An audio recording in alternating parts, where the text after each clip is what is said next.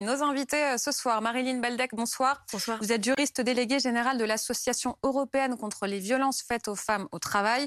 Vous êtes membre euh, du Haut Conseil à l'égalité. En fait, vous étiez présente tout à l'heure à la manifestation à Paris pour demander la démission euh, de Damien Abad. Évidemment, évidemment un des débats de l'émission euh, ce soir. Bonsoir Julie Gardiani. Bonsoir Aurélie. Bonsoir Thomas Soulier, chef adjoint du service politique de BFM TV. bonsoir Vincent Ventigem. Euh, bonsoir. On, se retrouve. Hein. vous avez votre petite place dans, le news. Mon, petit tabouret. Du service police-justice de BFM TV, puisque en effet, au moment où on se demande si Emmanuel Macron a raison de maintenir Damien Abad à son poste malgré les accusations de viol, c'est un ancien ministre qui était devant la justice aujourd'hui, Nicolas Hulot. Pourquoi? Alors pour une, une affaire dont on, qui avait été révélée au mois de novembre, souvenez-vous, c'était l'émission mmh. Envoyé spécial qui avait consacré un numéro à la personnalité de l'ancien ministre de l'écologie et numéro au cours duquel six femmes, six femmes différentes avaient témoigné des violences qu'elles auraient subies de la part de Nicolas Hulot. Et puis surtout dans ce documentaire, il y avait une des femmes, Sylvia, euh, qui avait dénoncé des faits qui remontaient à 1989 et à l'époque elle était mineure, ce qui avait conduit en fait le parquet de Paris à ouvrir une enquête préliminaire pour violence euh, sexuelle, enfin pour agression sexuelle et viol sur mineur. Euh, à l'époque, elle avait déposé une plainte, elle avait été entendue par la brigade de, protection des mineurs de Paris et aujourd'hui c'était au tour de Nicolas Hulot. Alors il a été entendu en audition libre. Il faut bien préciser, ce n'est pas sous le régime de la garde à vue, c'est-à-dire qu'une audition libre, il était libre de quitter les lieux à tout moment. Mhm. Ça aurait pu basculer sur le régime de la garde à vue, mais ça n'a pas été. Et il a quitté euh, la brigade des mineurs vers 18h30, 19h environ, sans qu'aucune charge ne soit retenue contre lui à ce stade. Le but, c'est tout simplement de voir ce que, euh, quelle est sa version par rapport à la version de Sylvia, qu'il accuse donc euh, de viol, un viol qui remonte à 1989. Et pour la justice, c'est aussi de voir si ces faits sont prescrits. C'est une des conséquences hein, du reportage d'envoyé spécial en, novembre euh, dernier. Nicolas Hulot, à l'époque, avait euh, devancé les accusations. Interviewé par Bruce Toussaint, il disait notamment quitter la vie politique française. Ça n'a pas existé. Ces accusations sont purement mensongères. Vous Dans ma vie d'homme. Vous n'avez jamais agressé sexuellement une femme Vous n'avez jamais violé Vous n'avez jamais harcelé je, crois que je viens de le dire, Bruce Toussaint. Je crois je n'ai jamais contraint qui que ce soit. Je vais quitter la présidence d'honneur de ma fondation, qui est l'œuvre de ma vie.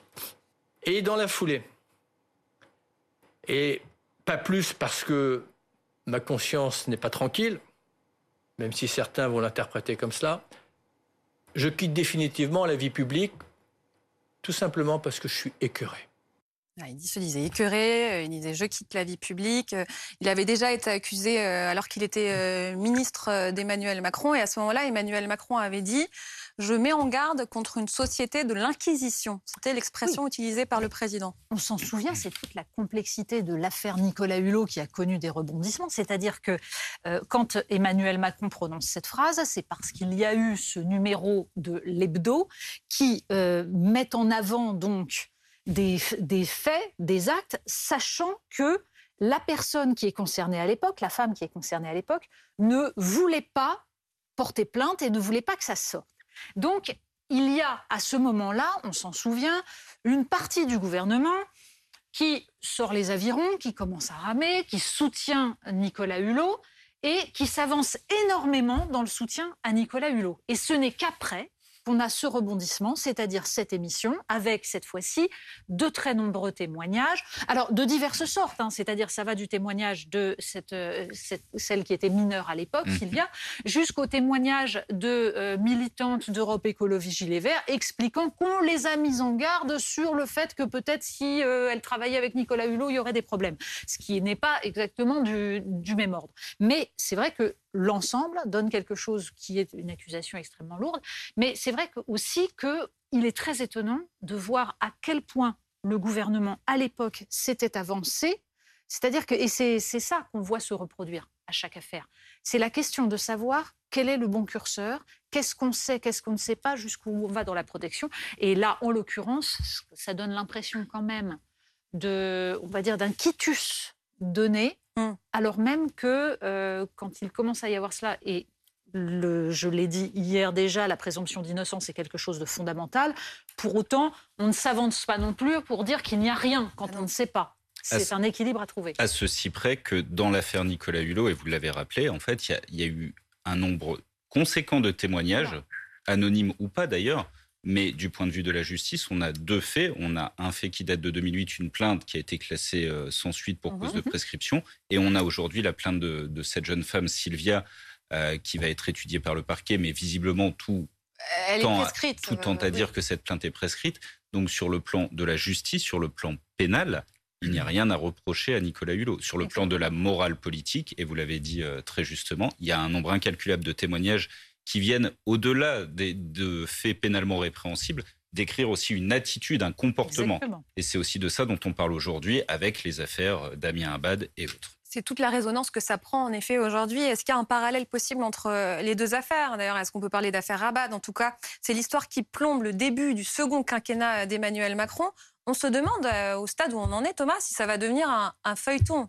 Et parmi les questions euh, du moment, est-ce qu'Emmanuel Macron était au courant de ces accusations quand il a recruté Damien Abad. Oui, euh, lui, comme Elisabeth Borne, savait une chose, et l'Élysée maintenant nous ont confirmé cela euh, cet après-midi, ils étaient au courant qu'il y avait eh bien, une plainte classée sans suite. Voilà ce que savait Emmanuel Macron et voilà ce que savait Elisabeth Borne. En revanche, les deux têtes de l'exécutif ne savaient pas deux choses. Ils ne savaient pas d'abord quel était le contenu de la plainte qu'avait vraiment fait euh, Damien Abad, en clair, les détails donnés par Mediapart, il ne les connaissait pas. Et puis ce qu'il ne savait pas non plus, c'est qu'il y avait une deuxième femme qui n'a toujours pas porté plainte euh, aujourd'hui. Donc voilà les éléments qu'avaient Emmanuel Macron et Elisabeth Borne. Mais on peut dire, voilà ce qu'on peut dire, c'est que avant de nommer Damien Abad, il savait très bien qu'il avait une plainte classé sans suite. Alors pourquoi ont-ils pris ce risque politique? Parce que vous le disiez juste avant, la présomption d'innocence est un leitmotiv chez Emmanuel Macron.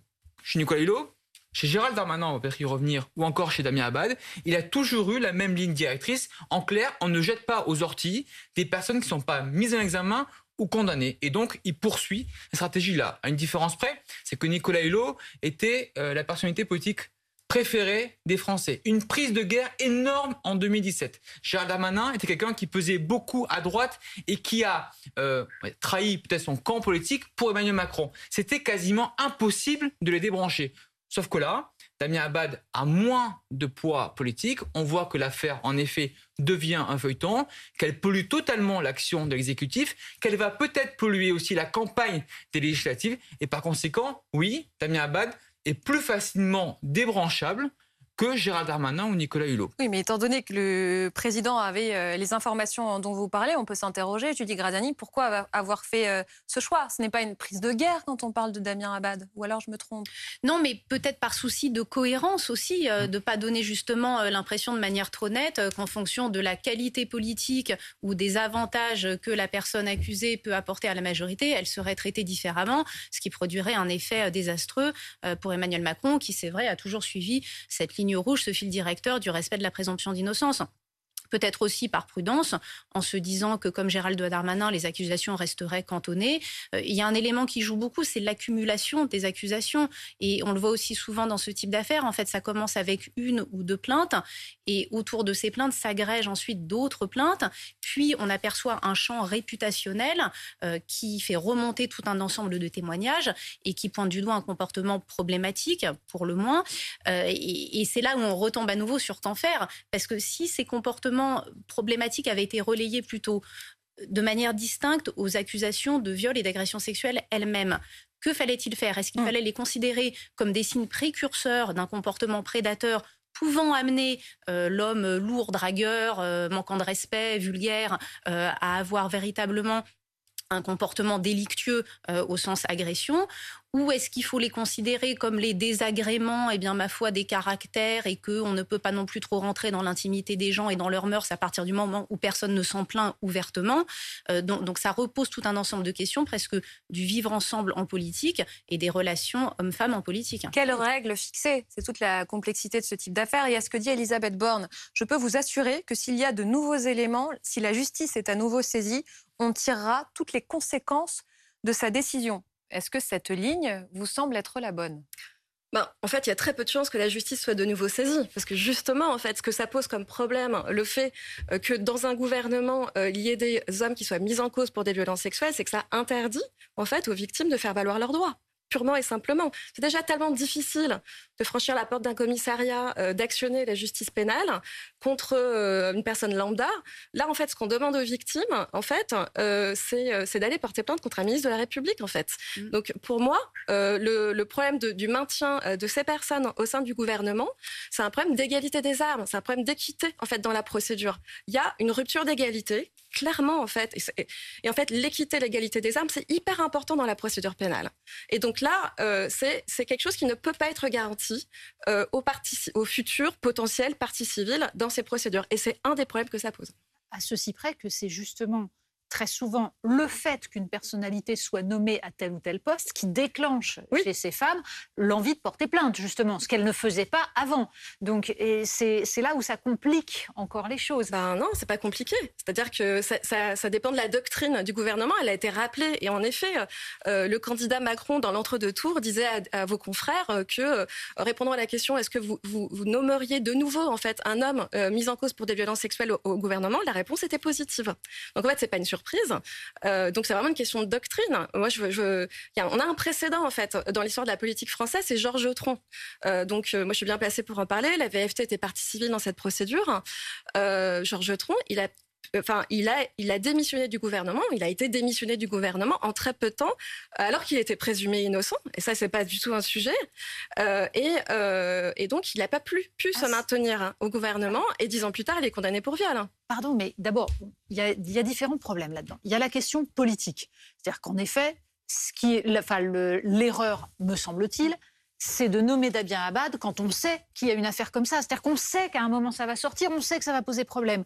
Parce qu'il est beaucoup plus difficile de ne pas le nommer, euh, il est beaucoup plus facile de ne pas le nommer, euh, il n'y a pas besoin de donner de raison pour ne pas nommer quelqu'un ministre, que de venir le débrancher une fois qu'il est ministre, ce qui est très compliqué. En revanche, il y a après la dimension euh, juridique.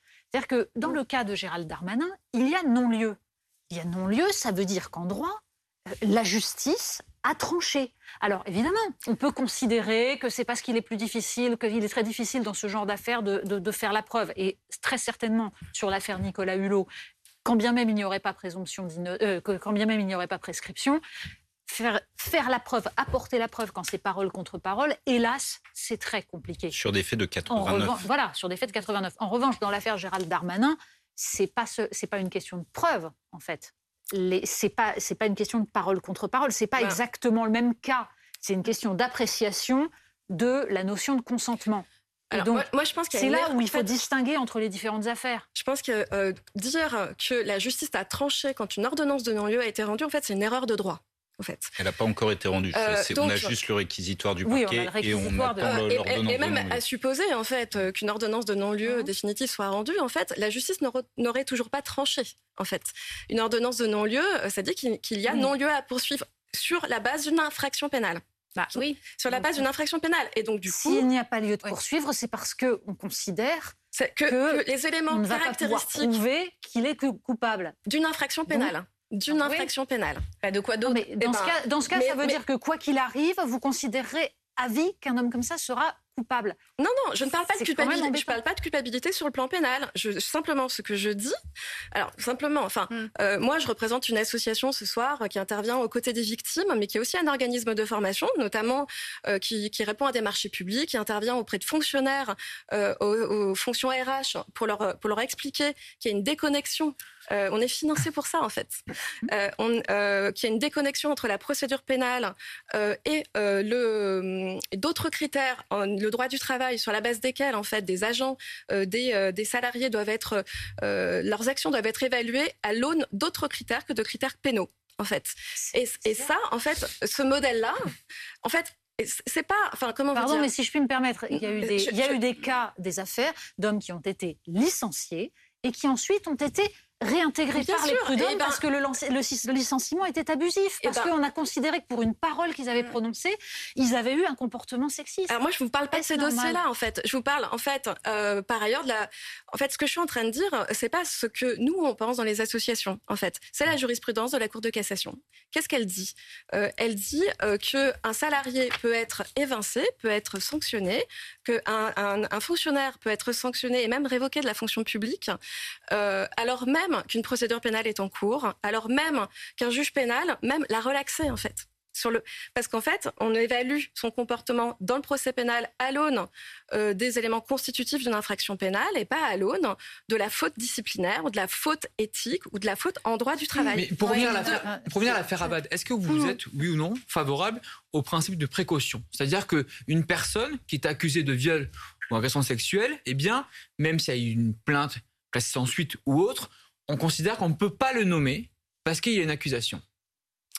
Alors, moi, je pense euh, que pour la, pour la raison que j'ai évoquée en fait en, initialement, euh, que euh, on doit respecter l'équité en fait entre une entre une potentielle partie civile, en fait une, une victime et, une personne qui est, mise en cause.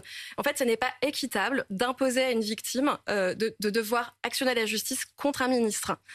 Et euh, contre un candidat aux législatives ou contre un député, ça vous semble plus. Et même contre un patron, contre n'importe. Ben non, c'est quand même pas la même chose. Il n'y a pas le même devoir d'exemplarité en politique. Autant, autant dans le cas de Gérald Darmanin, et c'est l'un des problèmes de cette procédure, c'est que euh, Sophie Spatz, qui a déposé cette plainte et qui a entamé cette mmh. procédure, l'a fait contre un ministre qui se trouve être le ministre de l'Intérieur. C'est-à-dire qu'elle elle a été entendue euh, par des policiers pour dénoncer des faits du patron des policiers, ce qui posait un vrai problème. Mais autant pour Damien Abad. Est-ce que vous pensez que la justice. Il reste. Enfin, en fait, on déborde déjà deux minutes. Hein. Euh, non, mais tant à considérer. Laisse répondre. Mais euh, Tant à considérer, en fait, que la justice n'est pas indépendante et elle est aux mains du gouvernement. Et du coup, ça bafouerait un peu le principe de bah, séparation des pouvoirs. Euh, c'est aussi la question des apparences, en fait. Mm. C'est quelque chose qui est important en droit aussi. et donc, le. Peu importe, en fait. C'est-à-dire que ça, n'est pas possible, ça n'est matériellement pas possible pour une victime d'aller actionner la justice contre un homme qui a autant de pouvoir en fait. Bah. C'est déjà difficile de le faire euh, contre contre un salarié qui est son voisin de bureau. Euh, on voit à quel point c'est contre un ministre de la République. Contre la ministre de la République, c'est excessivement difficile. Merci beaucoup. Je suis vraiment obligée d'envoyer la pub. On se retrouve dans un instant. On va faire le bilan de ces trois mois de guerre en Ukraine. À tout de suite.